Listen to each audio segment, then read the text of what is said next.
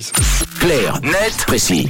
Et on s'intéresse euh, justement ce matin avec toi Tom à la gestion de l'eau, une question de plus en plus importante évidemment, mais les riches et les pauvres ne se trouvaient pas sur le même pied d'égalité face à la problématique des pénuries d'eau apparemment.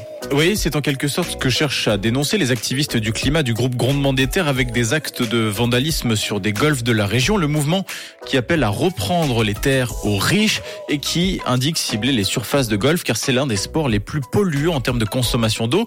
Preuve que l'eau est non seulement au cœur des problématiques actuelles, mais serait en plus de ça la source de discrimination. Et une étude euh, ce matin relayée par le Time Magazine le montre. Des chercheurs ont mené l'expérience dans la ville du Cap en Afrique du Sud. Le postulat de départ est simple, voir à quel point la richesse d'un foyer peut avoir une importance dans le cas d'une pénurie d'eau en milieu urbain. Et les résultats sont assez saisissants. Les chercheurs se sont aperçus que la catégorie des personnes riches et de la classe moyenne supérieure ne représentait que 14% de la population de la ville, mais était en revanche responsable de plus de 51% de la consommation d'eau. À l'inverse, les foyers les plus pauvres constituent 62% des citadins du Cap, mais n'utilisent que 27% de l'eau. Et comment on peut expliquer euh, cette différence? Eh bien, tout résiderait selon eux dans l'utilisation de l'eau à des fins essentielles ou non. En gros, typiquement, les foyers considérés comme les plus riches utiliseraient davantage l'eau à des fins non essentielles par rapport aux familles les moins aisées. L'étude s'intéresse par exemple aux 1% les plus riches de la ville du Cap.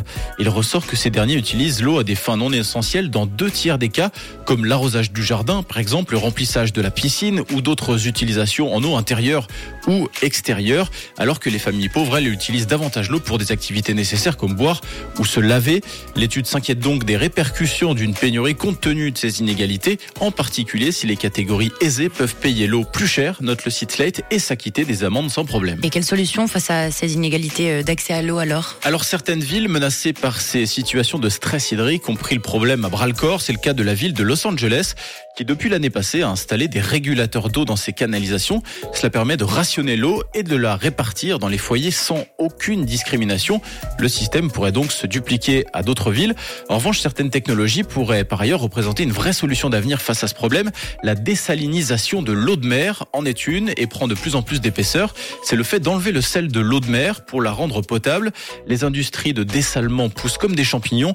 En 2022, plus de 21 000 stations de dessalement d'eau de mer étaient opérationnelles dans le monde, soit presque deux fois plus qu'il y a dix ans.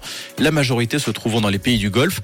Au Koweït, par exemple, 90% de l'eau potable accessible à la population euh, provient de l'eau dessalée. Mais la situation urge. Selon les chiffres des Nations Unies, près de 2,4 milliards d'habitants de zones urbaines pourraient faire face à un manque d'eau dans le futur. Eh bien, merci euh, Tom. Sujet ô combien, ô combien euh, passionnant et sacré défi pour l'humanité, évidemment. Plein de précis que vous retrouvez tous les tous les matins, hein, c'est à 7h20 évidemment, et en podcast sur rouge.ch. En fin d'émission, vous pouvez en profiter vous pouvez euh, en écouter plus que de raison. Aucune de nos consommations d'eau n'est effectuée pour cette rubrique. Une couleur. Une radio. Rouge.